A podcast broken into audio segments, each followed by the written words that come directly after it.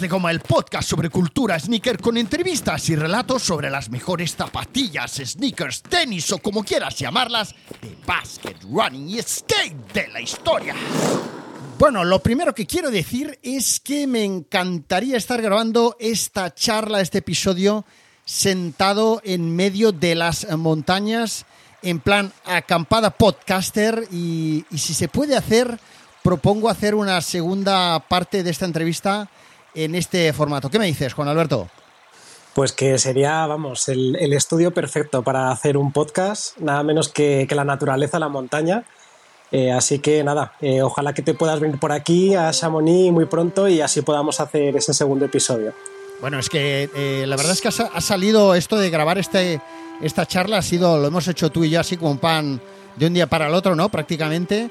Pero yo me veía ahí ya con mi, con mi mini mesita de esta rollo camping plegable, el, el, orden ahí. Hostia, lo tenemos que hacer, ¿eh? Si te parece bien, puede ser formidable. Estás invitadísimo. Además que las vistas merecen la pena. Habrá que concentrarse un poquito más, pero, pero merecerá la pena. La, la, putada es que luego no me que reír. Esa es la putada. Bueno, bueno, o sea, nunca se sabe.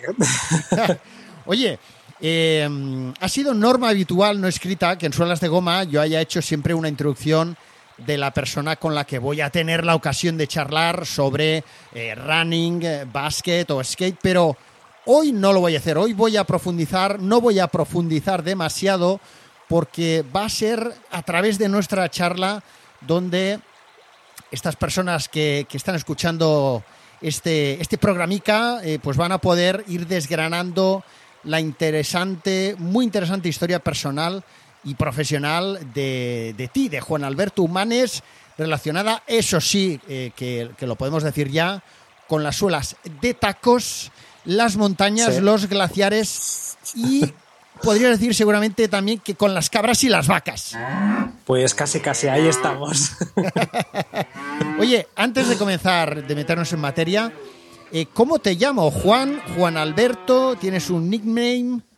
Pues mi familia me llama Juan Alberto, hay amigos que me llaman igual, otros que me llaman Juan, como prefieras. Vale, ok, pues venga, pues Juan Alberto. Yo curiosamente fui de esos últimos que hizo el servicio militar y, y, mi nombre completo es Orlando Chico Grabtree, ¿no? Entonces, había un sargento que de hecho era con el que tenía más buen rollo, que me llamaba Chico pero no sé por qué, eh, cosas de la vida, a la gente le dio por intentar llamarme como mi segundo apellido, que es inglés, Crabtree. Entonces, claro, te puedes imaginar como eh, la gente que estaba allí, que además eh, la mil y yo le hice en Segovia, pues decían de todo menos Crabtree. O sea, decían cutre, garabatre, catre, bueno, en fin. ¿Pero qué me estás container? Bueno, Juan Alberto, ¿cuánto mides? Pues yo creo que unos 68. 1,68. No me des demasiados. Vale, no me des demasiados detalles, luego verás por qué. ¿eh? ¿Cuánto pesas? Pues yo creo que estaré en 62 kilos. Vale. ¿De qué año eres? O mejor dime la edad que tienes, que no me gusta hacer restas. 32. 32, vale, chavalico, chavalico. ¿Y cuántos kilómetros corres más o menos a la semana? Pues depende, depende sobre todo de, la semana y del entrenamiento que, tenga que hacer, pero bueno, más o menos échale una media de unos 10, 12 al día. Pues ¿10, 12 saldrán, al día? Vale. Sí, saldrán como unos 70, 80 a la semana. Ah, o sea, que no descansas ningún día, claro. Bueno, intento descansar un día, pero como siempre hay un par de días que hago una tirada larga, que suele ser de unos 30, pues claro, ahí ya le echas una media de 12 al día, más o menos. Bien, bien, bien, bien. Bueno, pues ya tenemos casi relleno ese pasaporte suelas de Gomer, que por cierto, y aprovecho para meter una cuña aquí, porque estoy preparando a la gente, ¿vale? Que en septiembre eh, paso todo el podcast a formato premium o a formato privado, llámale X, y todo aquel que quiera seguir escuchando los episodios de Suelas de Goma a partir de septiembre, pues tendrá que eh, suscribirse a Suelas de Goma. Este episodio todavía va a estar en abierto, pero a partir de septiembre estará, digamos, cerrado bajo llave. Avisaos quedamos todos. Oye, tú estudiaste, eh, entre otras cosas, digamos que el estudio así, el, estudio base, eh, fueron ciencias y lenguas de la antigüedad, ¿no? Así es, la antigua filología clásica, que luego ya con, con esto de los grados, pues cambió ahí de, de nombre. Vale. Pero sí, o sea, nada que ver con zapatillas, ni con montaña, ni nada de nada. Vale, entonces, ¿has visto la última de Indiana Jones, Indiana Jones y el Dial del Destino? Todavía no la he visto. ¡Oh, porque aquí en Chamonix hay un cine, pero solamente la dan en francés y la verdad que, bueno, al no tener la opción ahí en inglés, pues bueno, es un poco más complicado, pero sí, la verdad que tengo bastantes ganas de verla, sí. Qué flash ver al Indiana Jones hablando en francés. A mí se me haría raro, tío. Sería como descifrar un papiro, la verdad. Hostia, yo fui a verla con mi hijo justo días antes, escuché en la radio un anuncio de que un cine de Barcelona eh, la daba en 4D y dije, hostia, esto tiene que ser la releche. Y se lo dije a mi hijo, que ahora tiene 6 años, que aún es un poco pequeñín para esas pelis, pero bueno, cosas que hacemos los, los padres engorilados de los 80. Y fuimos a verla y fue un pasote porque ese, ese tipo de cine que se mueve la butaca, te tiran viento, agua, no sé qué. Qué bueno. bueno. buenísimo, buenísimo. No te cuento la escena que lo disfrutamos más porque te haría un spoiler. Pero bueno, entonces yo lo que te quería decir es, eh, eh, si a ti te gustan las ciencias de la antigüedad y la montaña, igual has tenido la tentación de salir a correr alguna vez vestido de Indiana Jones o qué? Come on! Pues no completo, pero lo del sombrero sí que tendría, tendría bastante gancho, sí. Bueno, oye, vamos a ver. eh, yo trato de recordar cuál fue la primera vez que salí a correr y así de bote pronto, ¿vale? Esto lo he escrito hace un ratillo. Yo creo que una de las primeras veces que recuerdo que salí a correr fue eh, en la cursa del corte inglés de Barcelona, porque nosotros, mi familia, eh, mi madre, mi padre y yo, y el perro, vivíamos en las Ramblas de las Flores, o sea, esa zona de las Ramblas de Barcelona, esquina con Portaferrisa, o sea, muy céntrico. En aquel momento era muy barrio todo aquello. Eso era a inicios de los 80 y en aquel momento la cursa del corte inglés pasaba por las Ramblas. De hecho, en las Ramblas pasaba de todo y me imagino que los corredores lo que hacían era pues que habían pasado por el paralelo y subían por las Ramblas hacia, hacia arriba, ¿no? Y mi padre, que era un tipo muy peculiar, recuerdo que cuando empezó a ver por el balcón cómo empezaban a llegar los primeros corredores y tal, pues creo recordar más o menos que me dijo, oye, ponte una camiseta y un pantalón corto y unas bambas, unas bambas, que te a saber qué bambas serían, eh, baja abajo, ponte a correr, que te, que te, que te grabo un poco de vídeo, porque mi padre fue uno de aquellos primeros que tenía cámaras de vídeo en los 80, ¿no? Era un, avanzado, era un avanzado. Bueno, o sea que esa, esa fue mi primera experiencia, nada, corrí unos metros y luego me salí, ¿no? Que además me acuerdo que la gente me decía, pero sigue corriendo, sigue corriendo. Y yo, no, no. Bueno, tú has dicho que los peores 20 minutos de tu vida fueron cuando saliste a correr por primera vez. Así es, sí, sí, fue horrible. O sea, no creo que de las peores experiencias que he tenido y ahora pues co- corriendo ultras y tan feliz, ¿no? Entonces, que al final la vida da muchas vueltas.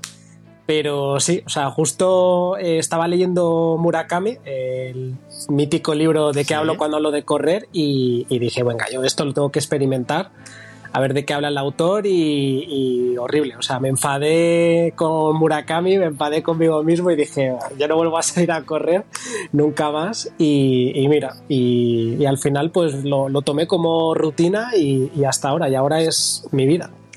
Bueno, de hecho, en, en tu podcast lo explicas bien, en este primer episodio lo desgranas muy bien todo. Sí.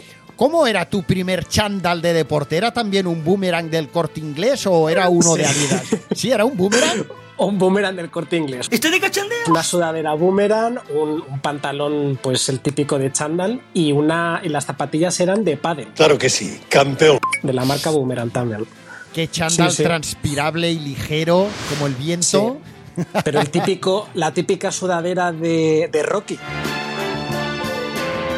Eh, gris con la capucha de algodón que no transpira absolutamente nada. Madre mía, tío. Pues así salí yo.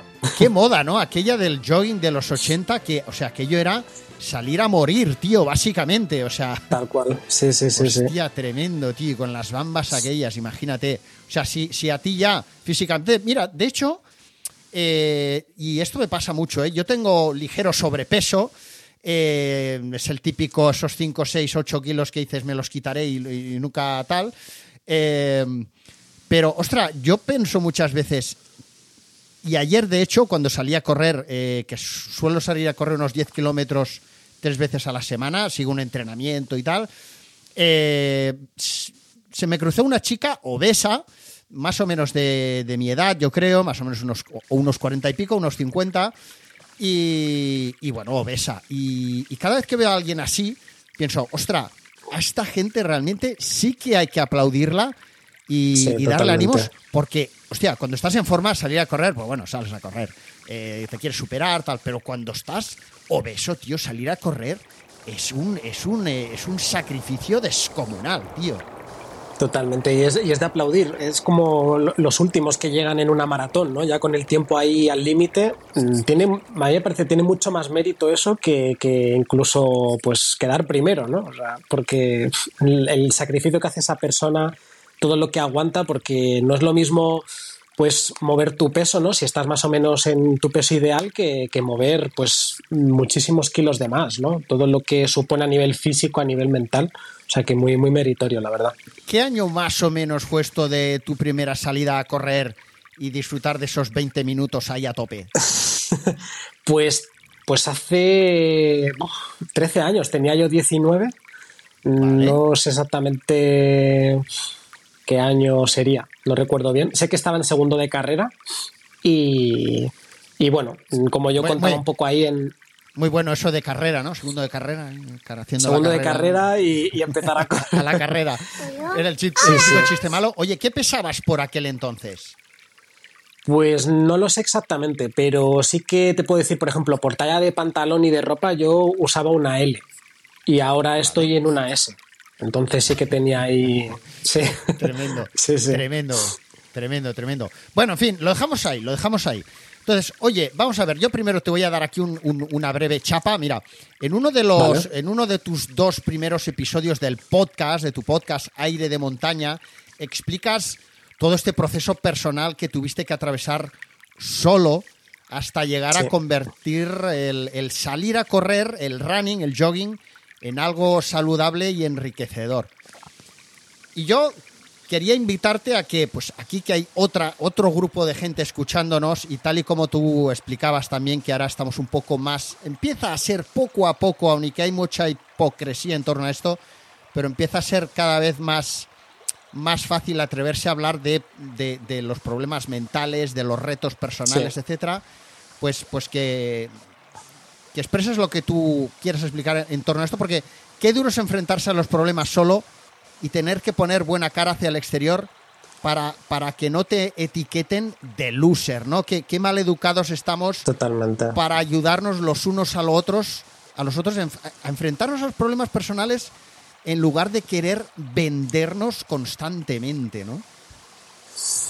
Totalmente, sí. Y al final yo creo que cada persona tiene su- sus problemas y, y muchas veces no entendemos por qué determinada persona actúa de esa manera, ¿no? Pero tú no sabes qué, lucha interna tiene, ¿no? Entonces creo que deberíamos de aprender a ser un poquito más empáticos con, la, con, la, con cada persona, ¿no? Y, y ahora, pues lo que tú dices, ¿no? Está muy de moda hablar de pues, la salud mental, de que debemos expresar lo que sentimos, ir al psicólogo o si tienes un problema, un trastorno alimenticio, por ejemplo, ¿no? Pero antes no, antes, pues yo creo que la mayoría no, nos lo hemos comido solos y de cara a la galería, ¿no? Con la familia, con amigos, pues intentar poner buena cara, pero luego eh, llegar a casa, encerrarte en tu cuarto y, y llorar y no sabes por qué, ¿no? Y, y tener esa angustia, esa, esas pocas ganas de, de vivir, ¿no? Y se te pasan por la cabeza muchas cosas y, y ahora, sobre todo cuando lo pienso, digo, uff, qué, duro, qué difícil y cómo una persona, sobre todo joven, ¿no? Que tiene toda la vida por delante y que realmente mm, yo, yo lo tenía todo, ¿no? Pero, pero no sabes por qué motivo estás metido ahí en ese, en ese pozo y- y no ves una manera de salir, ¿no? Yo creo que creo que al final, como a ver, mm, como nuestra educación siempre parte de, de- de- supongo que ahora poco a poco, ya, ya, de hecho yo lo veo con mi chaval, cómo tratan ahora la educación en el colegio y tal. Pero yo lo que creo que pasa, Juan, es que es muy difícil que las personas, que nuestro entorno nos sepa ayudar, eh, y nosotros igualmente a nuestros próximos, porque, porque todo aquel que no ha sufrido, por ejemplo, ¿no? trastornos alimentarios, por poner un caso, pues Sí. superar ese problema es como muy fácil, ¿no? Ah, que estás gordo. Pues no comas, y es más ejercicio, y ya está, ¿no? ¿Qué, Así qué, sí. más me da tu universo, tu realidad, tu situación personal? Eh, es como para mí que una madre del colegio a donde pueda ir mi hijo, pues me cuente un día a la salida del cole que está súper estresada, cuando tú a lo mejor sabes que tiene servicio en casa y que tiene cuatro abuelos y tal, pues a mí me entra la risa floja, ¿no? Pero claro, para esa persona ese problema, pues como es su máximo problema, ya su gran problema, ¿no? Entonces, claro, es, es Claro. muy complejo, ¿no? Sí, totalmente. O sea, al final yo creo que ha- habrá problemas mayores y problemas que dirá que uno piense, pues bueno, esto realmente es una tontería, ¿no? Pero también es como cada persona percibe sus problemas y su- sus circunstancias, ¿no? Porque yo creo que eh, la vida al final es el resultado de, de- de cómo proyectamos nuestros pensamientos.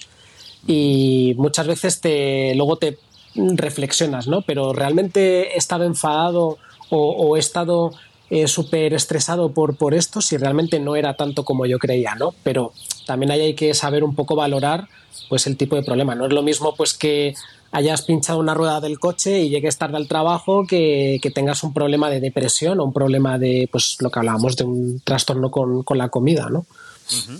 Oye, bueno, ahora vamos a continuar la, la entrevista, como no, la charla, eh, pero lo que sí quiero soltar aquí una cápsula eh, y dejarla eh, enfriada ahí hasta el final, y es que antes de, acabar con esta charla, quiero que la gente escuche nuestra charla hasta el final, atentos a que nos cuentes el final de esa experiencia cercana al desastre que tuviste aquel día que te engorilaste y te pusiste a subir la montaña, empezaste a encontrar cada vez más Sí. nieve, más, niel, más hielo, tenías que subir ahí con las puntillas de los de, de- de los de las zapatillas. Bueno, eh, eh, eh, vamos, me, me- me tenías ahí súper, súper atento a tu segundo episodio, pero no explicaste cómo bajaste.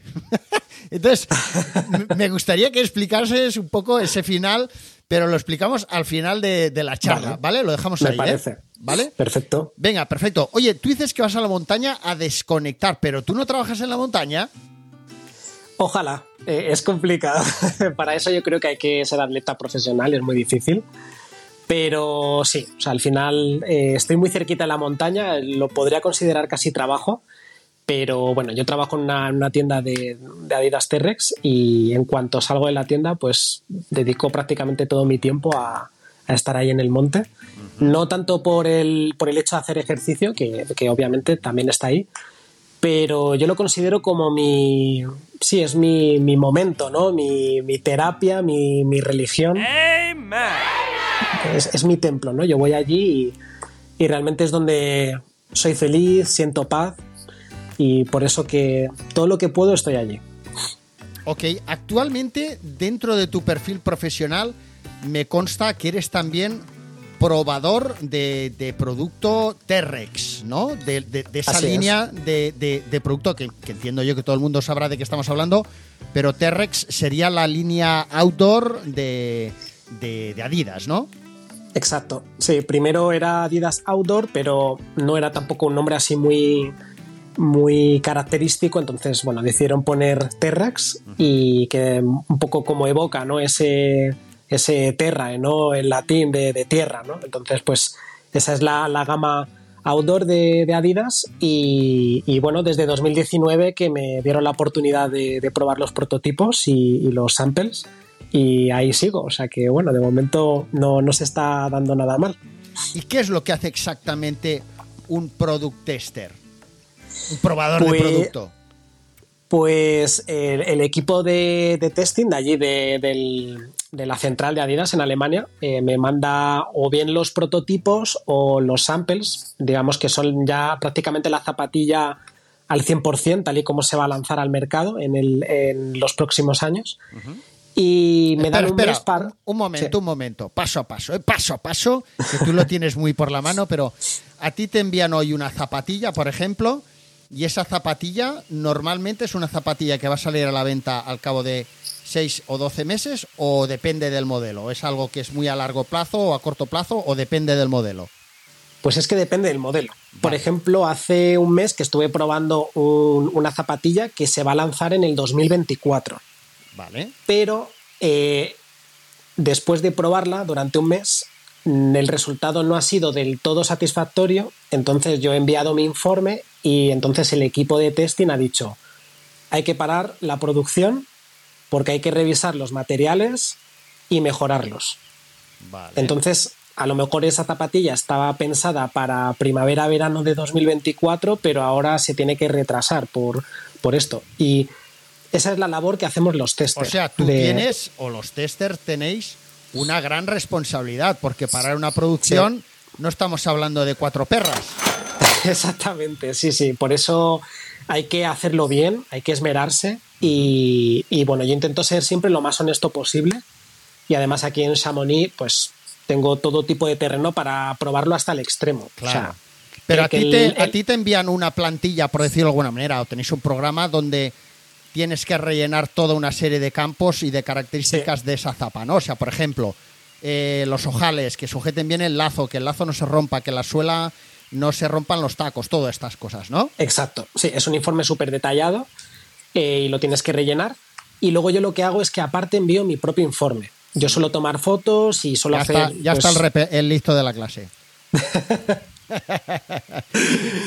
Pero sí, porque hay algunos casos que considero que el, informe que ellos nos hacen rellenar no es eh, todo lo completo que debería de ser. Entonces, pues bueno, yo prefiero enviar mis propios reports y bueno, pues las fotografías, hago a veces algún, eh, alguna modificación ¿no? con, con, el ordenador y bueno, pues lo envío y y bueno, pues con esto sobre todo lo que se consigue es que el producto tenga credibilidad, ¿no? que, el, que el cliente al final, que pues es el corredor de, a pie como tú y como yo, pues que nos gastamos 160 euros en una zapatilla y que tengamos la seguridad de que el producto va a durar y que, vamos a poder correr pues un montón de kilómetros.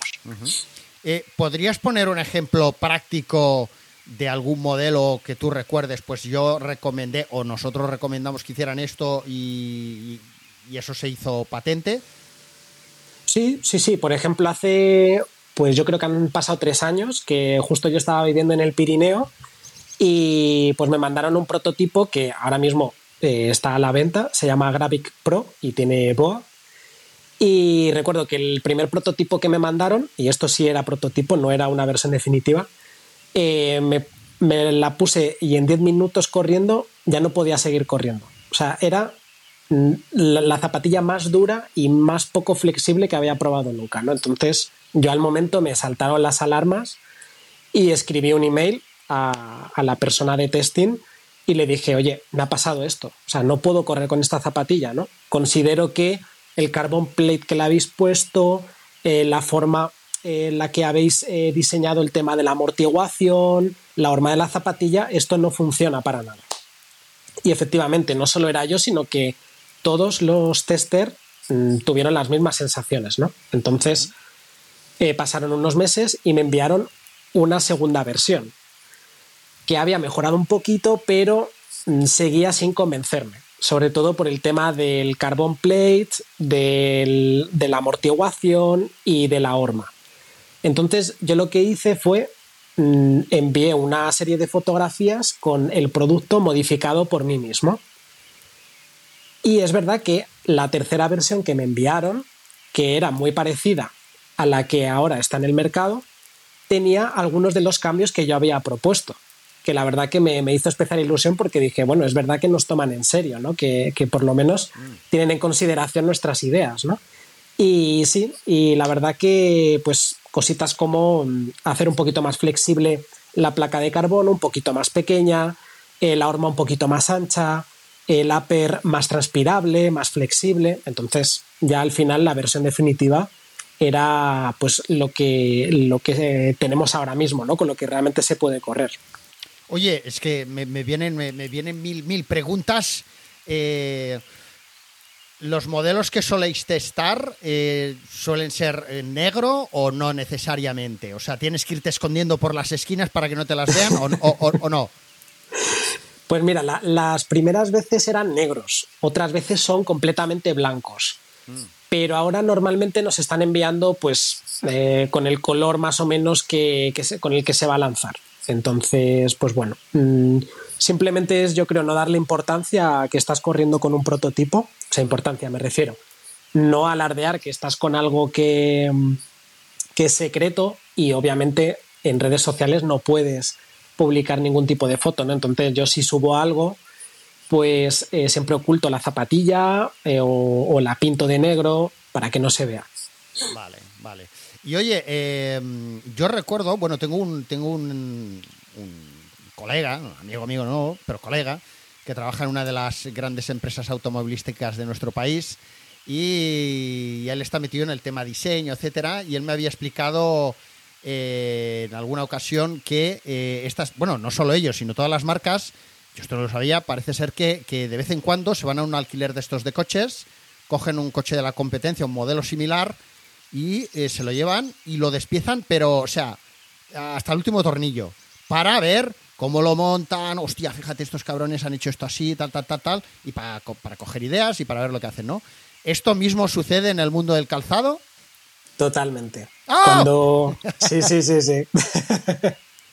Totalmente. Cuando estuve allí en, las oficinas, en, la central, y, ves toda una pared con, pues, Salomón, Brooks, la Sportiva, Scarpa, todo, ¿no? Lo despiezan, lo estudian al detalle, o sea que ahí siempre hay esa guerra de espionaje, ¿no? Esa guerra sana, obviamente, y, es súper necesario. Incluso eh, muchas veces los tester eh, tenemos que probar eh, otras marcas para, para ver, ¿no? Mm, ah, pues ah, justo está Salomón, yo creo que la amortiguación es un poquito mejor que, el prototipo de Adidas que me estáis proponiendo. O, al contrario, no, mira, puff, esta Saucony que mm, yo creo que la, amortiguación es la mejor o la estabilidad. Entonces, muchas veces nos hacen de, probar otros modelos y otras marcas para, para un poco comparar, ¿no? O sea que se hace ahí un trabajo exhaustivo. Yo trato de aterrizarlo todo, ¿eh? porque al final es lo divertido. Pero si tú, por ejemplo, tienes que probar la Saucony X, eh, ¿tienes que ir tú y comprártelas y tú les pasas la factura o cómo va esto? ¿O te las envían ellos? No, no, no, no. Me las mandan ellos. Sí, sí. es más, estoy ahora mismo. No tienes que ir ni a comprar, macho. Mira, justo ayer recibí un, modelo que se va a lanzar en 2024 y, y la semana que viene me tiene que llegar un modelo de otra marca porque lo tengo que comparar. Porque tenemos que comparar el grip y la estabilidad, sobre todo en zonas de en zonas muy técnicas y con nieve. Entonces ahí haremos la comparación y me mandan ellos la, zapatilla. Sí, sí. Qué bueno, qué bueno. Yo hace, bueno, hace cosa de, de meses, que bueno, ahora también lo, lo, explicaré de aquí un momentín, creo que lo tengo por ahí preparado, pero fui, fui eh, para, ver si conseguíamos trabajar con ellos y tal, a una tienda, no sé si te sonará a ti, que está en el Masnou, eh, la zona costera de, Barcelona, digamos, en Mataró, eh, una tienda especialista en running. Eh, que está en Mataró y no había ido nunca allí porque yo siempre me ha gustado el running, pero no he estado metido ahí en plan super pro, ni mucho menos. Y, bueno, o sea, me, me, explotaron las, las, las, las neuronas porque es que no había visto nunca, tío, una tienda con tanto producto de, calzado de running, de, todas las marcas, todos los modelos. Ahí, vamos, o sea, y, la verdad es que la peña controlaban bastante, pero estuvo muy chulo. Porque, claro, ahí puedes ver todas las suelas, tal, esto, lo otro, brutal, brutal, espectacular. La verdad es que esa tienda es de, quitarse el sombrero. Oye, ¿cómo, ¿cómo llega a ser un vendedor como tú de Adidas, entre comillas, normal, digamos, a, testar productos? O sea, es que te vieron que eras un tío que eras muy flipado de los materiales. ¿Cómo, cómo, cómo fue la cosa? Pues fue por casualidad, porque yo en ese momento estaba trabajando en, Adidas Iberia y justo me pues Adidas Spain. eh, Spain, Spain. Y justo pues a través de Carlos Suárez que es el que se encarga de, de Terrex en España pues me invitaron a una carrera de, trail de Adidas que se llama la Infinite Trails, que, es en, Austria. Y bueno, pues justo la, carrera en, redes sociales publicó que buscaban un tester de producto específico para la carrera. Y entonces, pues bueno, a través de Instagram, pues me apunté y tuve la suerte que me tocó. Entonces, me tocó probar unos eh, shorts para trail, eh, un, modelo que luego en su... Sí. Hostia durante la carrera. Ni zapatillas ni nada, simplemente los shorts y luego pues tenía que dar mi feedback, ¿no? Pues cómo me había sentido y bueno, en fin, estas cosas, ¿no? Como sujeta, como sujeta. Sí, exacto. bueno, ahora por, ahora por suerte todas llevan el, calzón interior y bueno, pues es bastante cómodo. Pero yo me acuerdo eso de los primeros shorts de, running que tenía que ir con, calzoncillo porque era terrible, la verdad. No, pero, sí que La, verdad es que sí que es verdad que el short. Yo tengo, no sé, igual cuatro o cinco, o sea, tengo de Adidas varios, de, mi etapa en Adidas, que ya están todos un poco ya gastados, pero sí que es verdad que cambia mucho, ¿eh? De, una marca, modelo a otro, ostras, tiene su historia, sí. Tiene su historia. Sí, sí, sí, sí. Bueno, oye, vamos a ver, seguimos, seguimos, vamos a ver, ¿qué más tengo por aquí?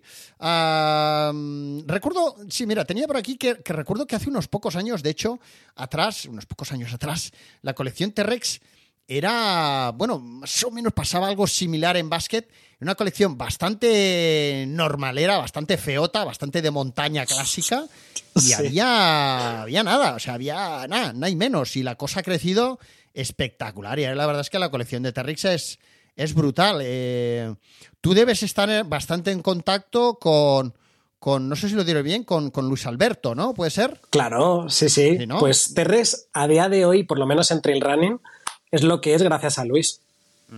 porque, porque él es el que empezó a ganar carreras con Terrex, a promocionar la marca, y entonces los de Adidas dijeron, uy, aquí hay potencial y cada vez más gente quiere T-Rex para correr y pues fue gracias a él.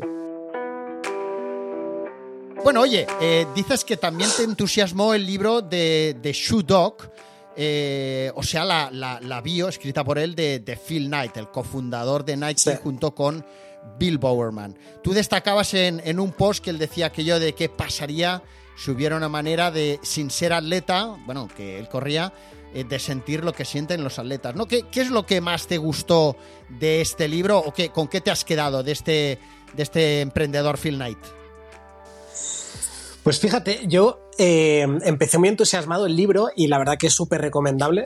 Eh, y esta parte, ¿no? El de esa obsesión por, a pesar de todas las, todos los problemas que tiene para, ya sabes, distribuir Tiger en, en Estados Unidos, todos los problemas que tenía con la empresa, cómo a pesar de las adversidades, él consigue eh, sacar adelante su sueño, ¿no? que es crear una empresa. ¿no?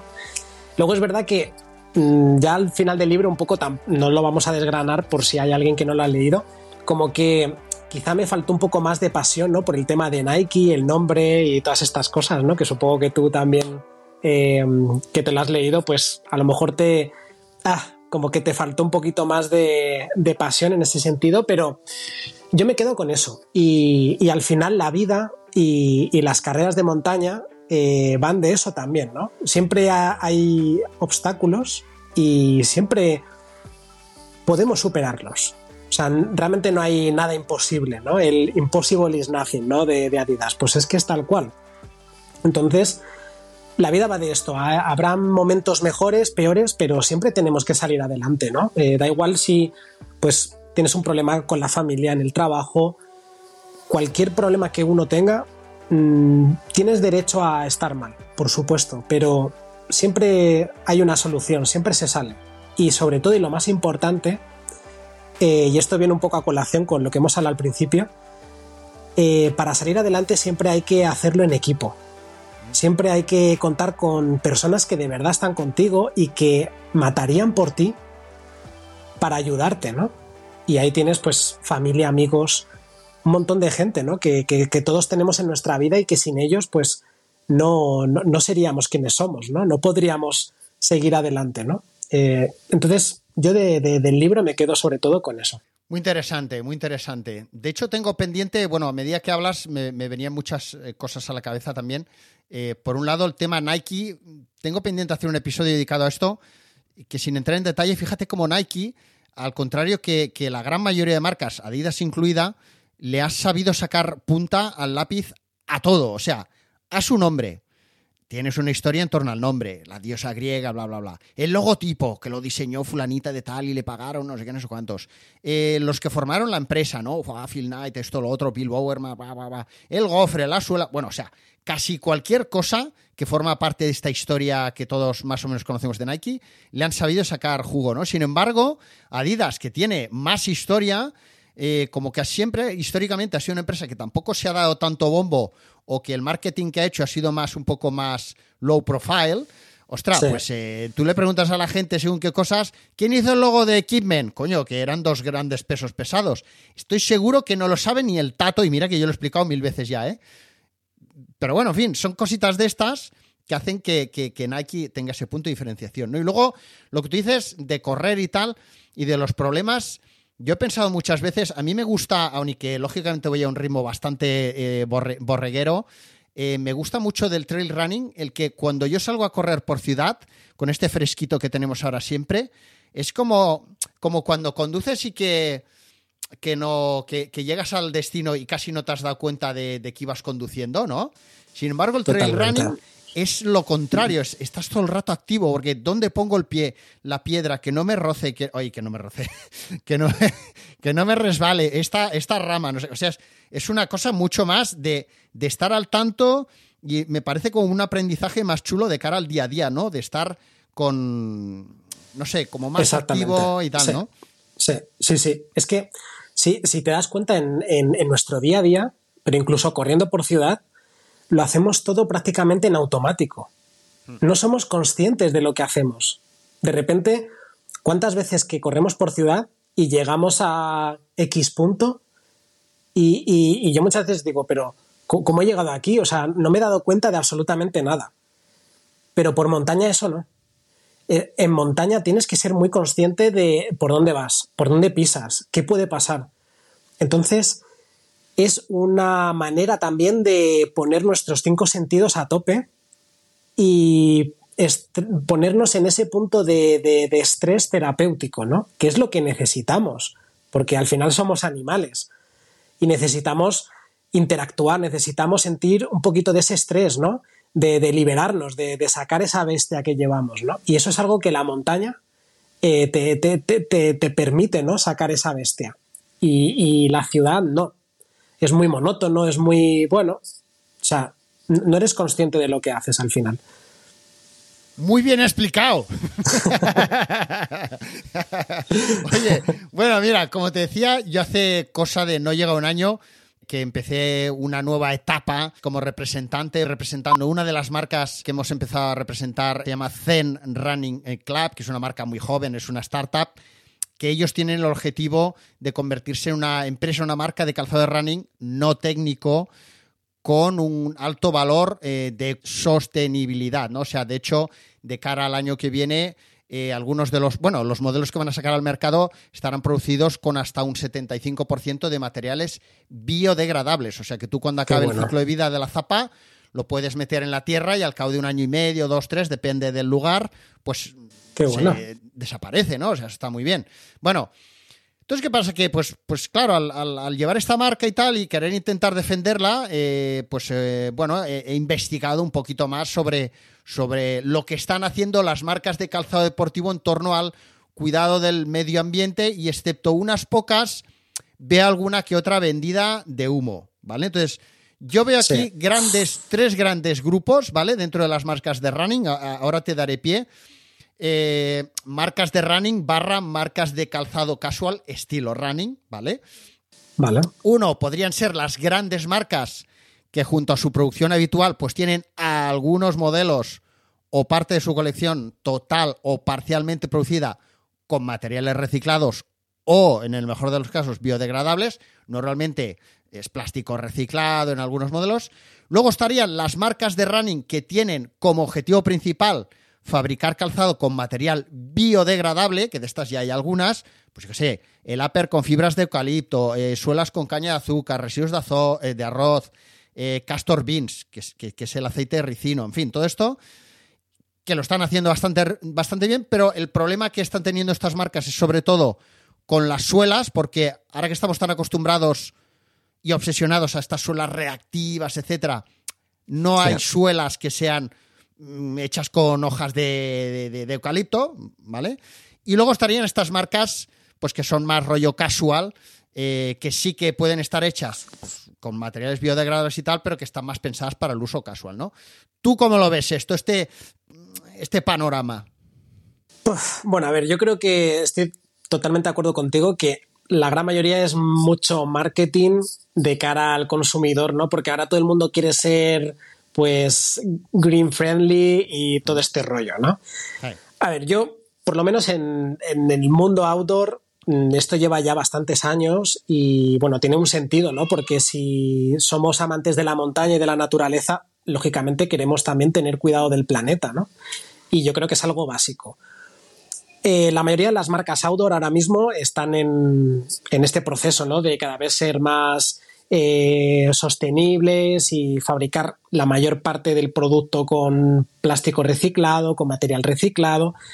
Es verdad que no se está yendo mucho por el tema de hacer un producto biodegradable, pero bueno, al final, pues, quieras o no, dices, bueno, te, te compro ¿no? que una camiseta esté 100% hecha con plástico reciclado, ¿no?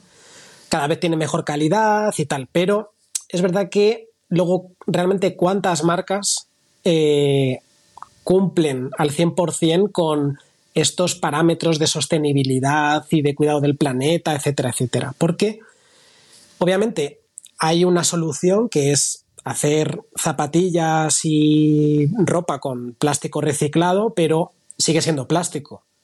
Y la gente, pues cada año cuántas camisetas pueden comprar. Entonces eso sigue demandando mucha producción y luego la gente que hace con esa ropa, pues la tiran y ya vuelve a ser de nuevo un problema, ¿no? Entonces, creo que ahora cada vez más marcas tipo Patagonia o Normal, por ejemplo, están dando la oportunidad de, bueno, pues tú depositas tu prenda que ya no usas más en, una especie de como de bidón y nosotros procedemos a eh, procesar ese producto para crear otro nuevo a partir de ese producto. Y esto yo creo que es un poco el camino que van a empezar a seguir el resto de marcas. Pero creo que todavía hay muchísimo por hacer. Y sobre todo eh, hay que educar mucho al consumidor, a la gente. O sea, uno no necesita comprarse 40 camisetas. O sea, a lo mejor con dos camisetas de running al año tienes suficiente y, si es de buena calidad te puede durar años. Y lo mismo pasa con una zapatilla. ¿Cuántas veces una persona se compra un par nuevo de zapatillas porque la suela se ha desgastado? Pues ahora hay programas que te permiten llevar tu zapatilla para que te eh, resuelen, ¿no? Y te ponen una suela nueva y das una segunda vida a esa zapatilla. Este es el camino que están empezando a seguir muchas marcas, ¿no? En Terrex eh, llevan ya muchos años colaborando pues, con eh, Parley, por ejemplo, que recoge el plástico de los océanos y a partir de ahí pues, fabrica hilo con el que se pueden hacer pues, el aper de las zapatillas, camisetas y prácticamente todos sus productos llevan mínimo un 50-60% de material reciclado. Pero creo que todavía falta mucho por hacer y es esa segunda fase, ¿no? Que es darle al consumidor la oportunidad de que lleve sus zapatillas o su ropa para que a partir de ese producto que no usan, o bien lo renueven y que lo vendan como una prenda de segunda mano, o que a partir de ese producto pues se desintegre y se vuelva a fabricar algo nuevo, ¿no? Pero bueno, todavía queda mucho por hacer. Ya te digo que en mi experiencia yo creo que hay mucho marketing porque al final esto vende, pero bueno, eh, mejor esto que nada. Bueno, de hecho tú habías estado en el repair, eh, el servicio de reparación, ¿no? El exacto, service. exacto. Yo la verdad es que le veo un gran futuro, ya no incluso en el deporte, sino en la moda, digamos, en, el style, a la reparación y también al cuidado y a la limpieza, porque de hecho, eh, no sé, eh, dices, a ver, nos lavamos los dientes, nos, nos duchamos, nos tal. las zapatillas también necesitan de un cuidado o sea, límpialas, con cuidado eh, y repáralas, ¿no? Es lo que tú dices. Si cuando acaba el, ciclo de vida de esa suela, el upper está bien, como es el caso de las zapatillas, por ejemplo, pues de T-Rex seguro, de Normal también porque tienen upper con Kevlar, eso, vamos, no lo rompes ni... Entonces, bueno, no sé, eh, yo ahí sí que es verdad que, que estamos en un punto, supongo, intermedio en la historia de todo esto, y es que, claro, tú reciclas, pero eh, aparte de los comentarios que tú has hecho, cuando tú haces un proceso de reciclaje, claro, tienes que recoger, o sea, ir a un sitio con un camión, llevarte todo aquello a otro sitio, una fábrica que generará energía mm, renovable o no, eh, barcos para arriba, barcos para abajo, aviones. Entonces, claro, mm, bueno, toda- todavía queda todo eso por mejorar y, y cuanto más producto biodegradable se utilice, pues, en- entre comillas, en, en teoría mejor, ¿no? Pero bueno, Exacto, sí. eh, estamos ahí. Pero bueno, el repair service este, eh, mm, explícanos un poco todo esto para profundizar. Sí, sí, sí, pues eh, en Múnich, eh, la tienda de T-Rex, fuimos los pioneros, ¿no? Es la primera vez que Adidas implantaba este servicio. Entonces, con la idea, pues, de lo que estábamos hablando, ¿no? De la sostenibilidad y de ser eco-friendly y dar, pues, un- un- una respuesta, ¿no? A, a tantísimo producto que toneladas que se tiran al año solo porque, pues, tiene un enganchón o porque la cremallera se ha roto, ¿no? Entonces, eh, en colaboración con una empresa especializada en, en reparación de, de material técnico de montaña, pues nosotros lanzamos este servicio y la verdad que funcionó muy bien desde el principio, ¿no? Porque la gente que había comprado a lo mejor una chaqueta y que a las dos semanas, pues esquiando, se le rompía el pantalón o la cremallera, ¿no? Pues en lugar de nosotros como marca, eh, que, se- que es lo que se hace en la mayoría de las empresas, ¿eh? cuando te llega un cliente con una chaqueta rota que la ha comprado hace poco, se le da una chaqueta nueva y esa chaqueta que nosotros nos quedamos que está rota se destruye. Que me parece algo terrible. O sea, una chaqueta que ha costado tantísimo fabricarla. No estamos hablando solo de, de- de- costos económicos, sino de todo el impacto que ha tenido en el ambiente, ¿no? La huella de carbono. Entonces, nosotros hablábamos con el cliente y le explicábamos, mira, te damos dos opciones, o te damos una nueva, o lo que puedes hacer es colaborar con nosotros con el tema de la sostenibilidad y te reparamos la chaqueta de manera gratuita, además te la lavamos y la tienes en dos semanas, como nueva. Y te puedo decir, Orlando, que el 99% de la gente elegía el servicio de reparación. O sea, la gente está muy concienciada con esto y era un servicio que funcionaba muy bien, con la idea que, que tiene Adidas de implantarlo por lo menos en las principales flagship de, de todo el mundo. Y no solo reparar T-Rex, sino reparar Originals, Running, todo. Aquí hay, hay nivel. Porque al final, eh, yo por lo menos como consumidor, si me compro una chaqueta es porque me gusta, eh, una chaqueta a lo mejor con la que he vivido un montón de aventuras y está prácticamente nueva, le tengo un cariño especial eh, y yo quiero que si se rompe la cremallera o, se- se raja una manga, yo quiero que haya una, una oportunidad para que alguien repare esa chaqueta y seguir disfrutando de ella, ¿no? Y yo creo que la mayoría apostaríamos por esto, ¿no? Porque nos repare las zapatillas o la ropa y poder seguir dándole ese uso, ¿no?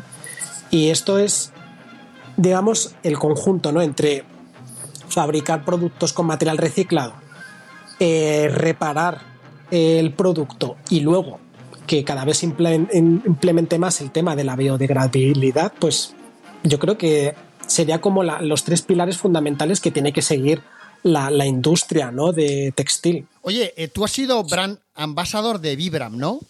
Sí, ¿Y y qué pasa con Vibram?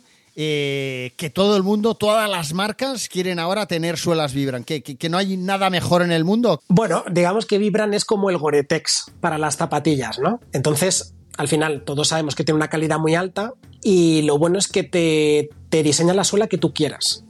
Entonces, por ejemplo, eh, normal, eh, las eh, Yerag, por ejemplo, que son las que usa Kilian, tiene un diseño específico en, en la suela diseñado por los propios diseñadores de, de- de Normal, ¿no? Entonces ellos le envían sus eh, exigencias a Vibram y Vibram a partir de ese patrón diseñan la suela que tú quieras, ¿no? Siempre con el mejor compuesto para que tengas el mejor grip, pues ya sea en, en seco o en mojado, ¿no? O sea, para todos los que no estén eh, muy metidos en el tema, la gran diferencia de Vibram respecto a otras marcas de suelas, que hay muchas, es el componente de la goma.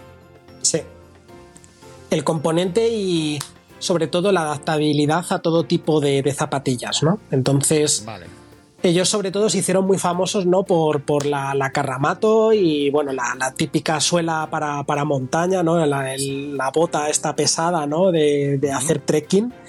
Y al final ellos lo que hicieron fue, pues, ir adaptándose, ¿no? Porque, sobre todo ellos fueron los primeros en cubrir esta necesidad de, oye, tengo unas buenas botas de montaña, Y, jolín, eh, solo porque la suela ya está desgastada, ¿por qué tengo que comprarme otras? Entonces ellos tuvieron la idea de dar una solución.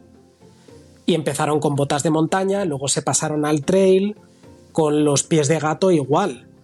Eh, yo cuando estuve trabajando en Barrabés, nosotros ofrecíamos ese servicio. Venían los escaladores y recogíamos la zapatilla y por 30 euros le resonábamos el, pie de gato.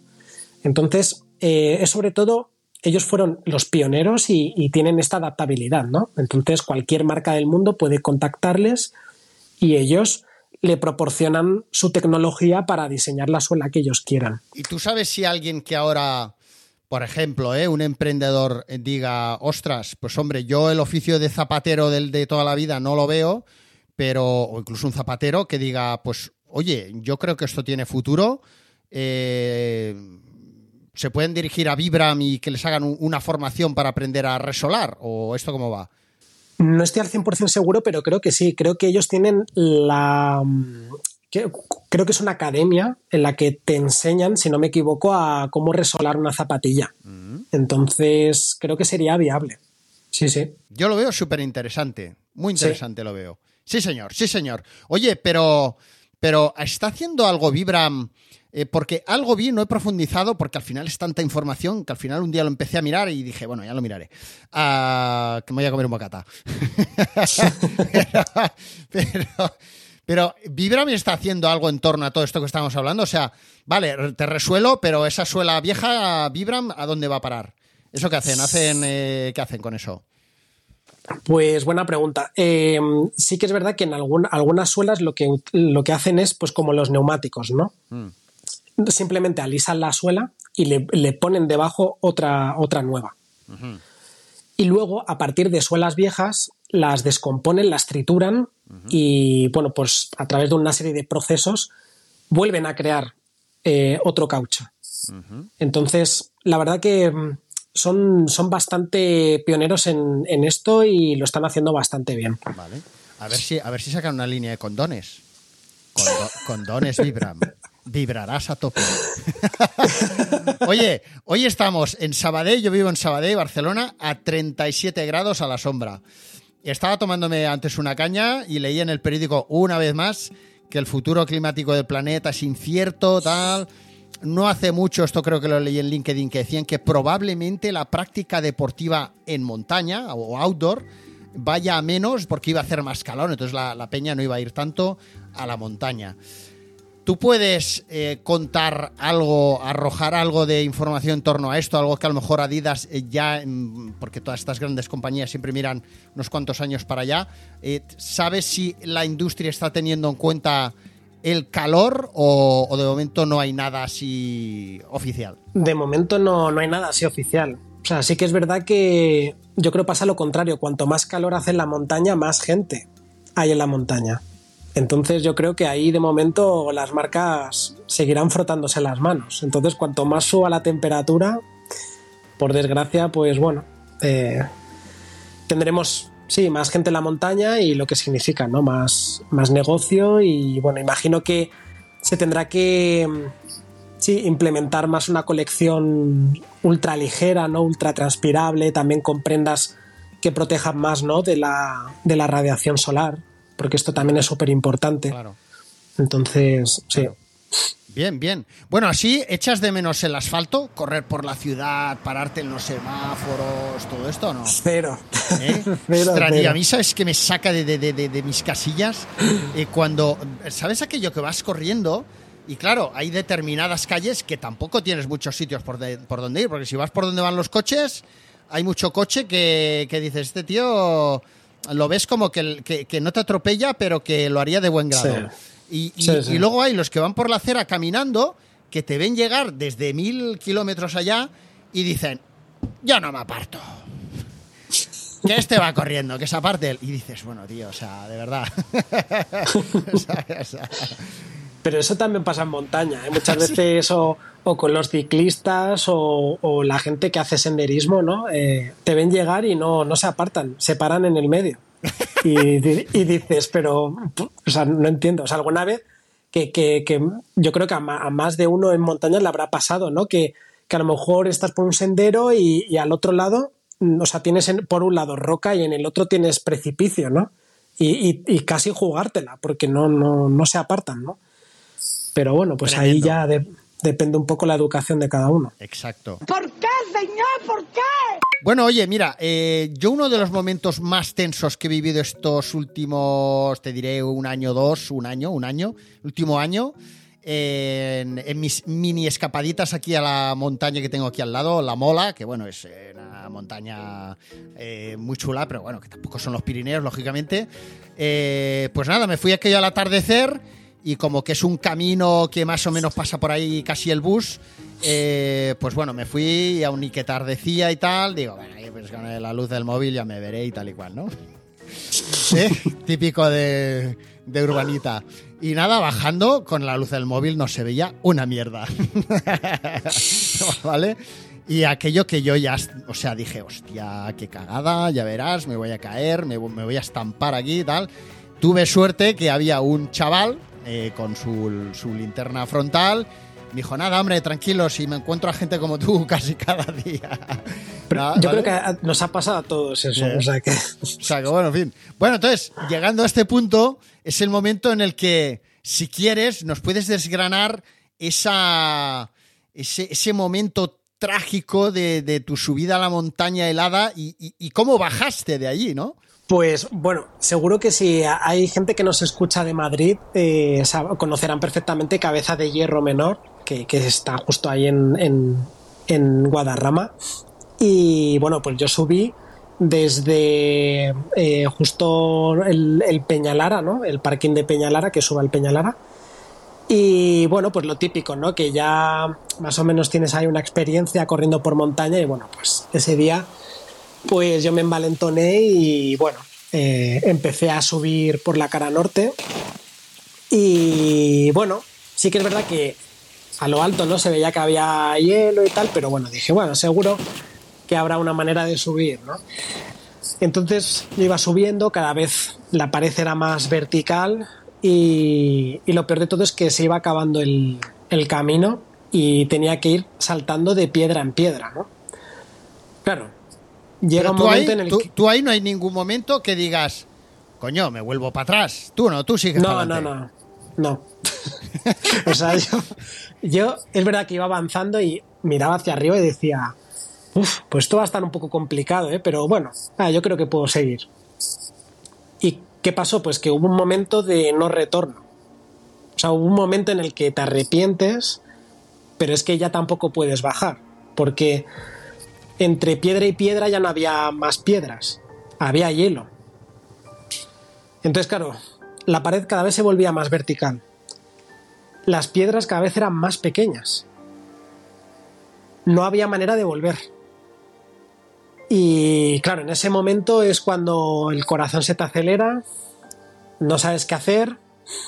Lo típico que te dicen, bueno, tienes que mantener la calma, pensar. Claro, yo me iba moviendo, pues saltando de piedrecita en piedrecita, me iba agarrando a las piedras de arriba, casi como escalando. Había momentos que, claro, tenía incluso que moverme de forma lateral, eh, pues ap- apoyando la punta de la zapatilla en cada piedrecita, iba metiendo el dedo entre el hielo y, y la piedra para intentar ahí como agarrarme. Y si te soy sincero, Orlando, no sé ni cómo conseguí llegar hasta arriba.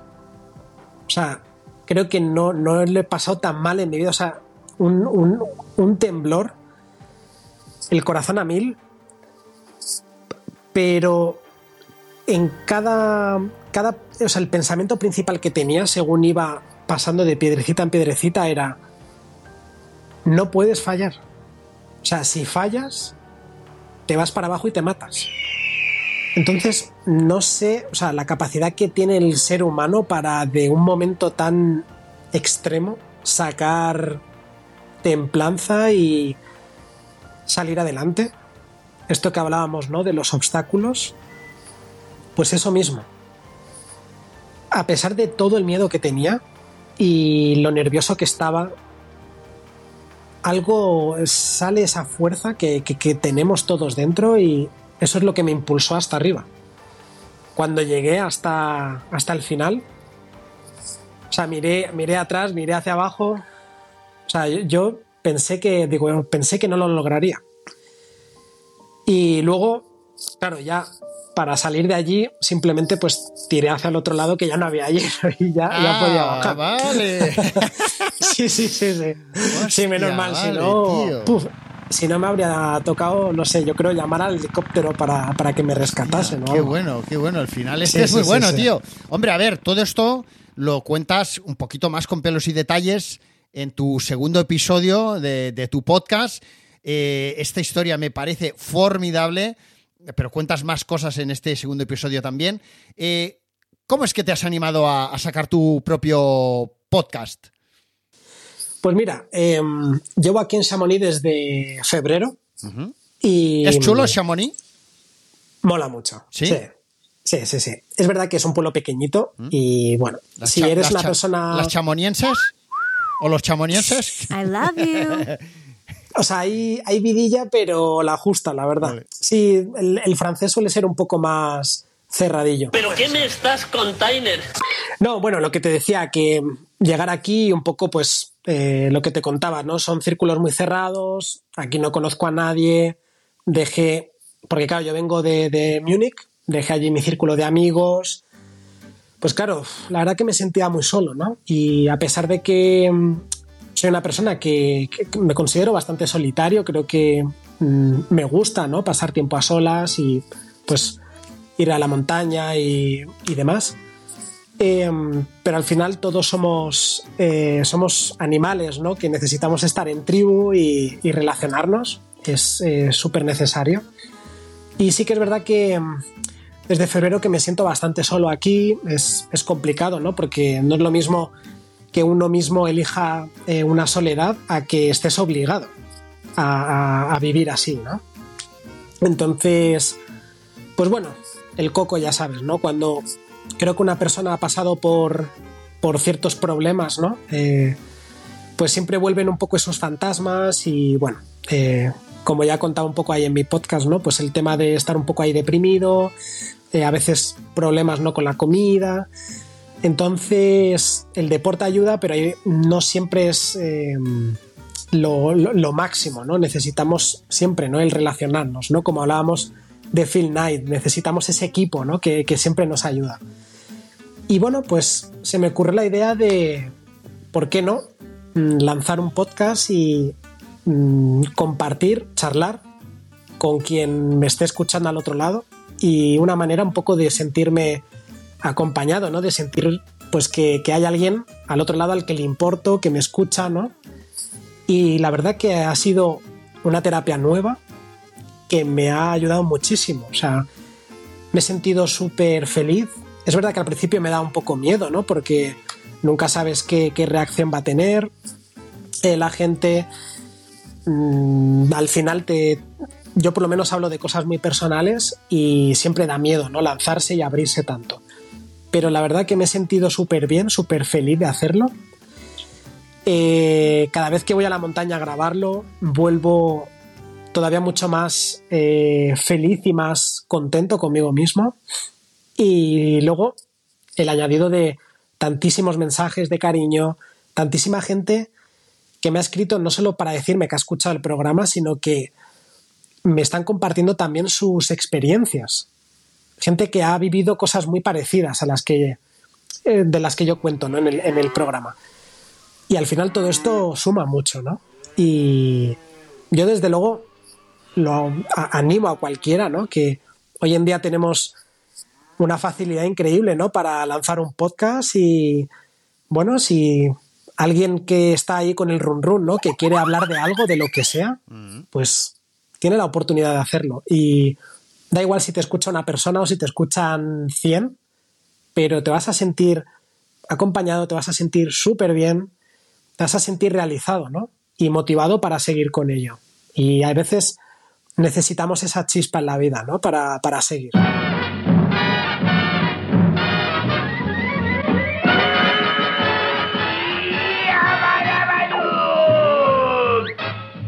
Pregunta a muerte, pregunta a muerte antes de colgar, ¿vale?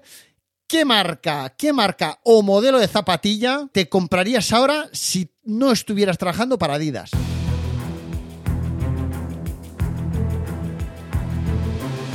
Pues lo tengo clarísimo, porque he, corri- he corrido con ellas. ¿Ah, Eh, sí? La Spin de Scarpa, una zapatilla súper ligera, drop muy bajito y todo terreno. O sea, si te gusta hacer el cabra en la montaña, Hostia. Una voy ir a ver zapatilla cuál es. Además lo has dicho, vamos, no te lo has pensado Sí, sí. Ni, ni dos, ¿eh? es, es más, se la recomendé incluso a mi hermana, que también corre por montaña, y era de las que usaba. Ahora ha cambiado por Adidas, pero, Qué bueno. pero sí, sí, una zapatilla funciona súper bien. Qué bueno. Bueno, Juan Alberto, Bueno, Orlando. muchísimas gracias. Mil gracias de verdad por, por- por esta oportunidad, porque fíjate, en este tiempo que he estado, que, que te he comentado, ¿no? Que, que he estado tanto tiempo solo, ¿no? Yo he escuchado mucho podcast y podcast como el tuyo, que me han acompañado tantísimo, me han animado tanto y de los que he aprendido muchísimo. Así que de verdad que gracias por, por- por todo el trabajazo que haces. Y bueno, que sean muchos más. En la versión premium te, te estaré escuchando. Y bueno, que ojalá que podamos hacer uno aquí en Chamonix, en el mejor estudio que pueda haber, que es aquí la montaña. Así que nada, ya, ya sabes, eres bienvenido. Maravilloso. Hasta pronto, Juan Alberto. Un abrazo grande. Now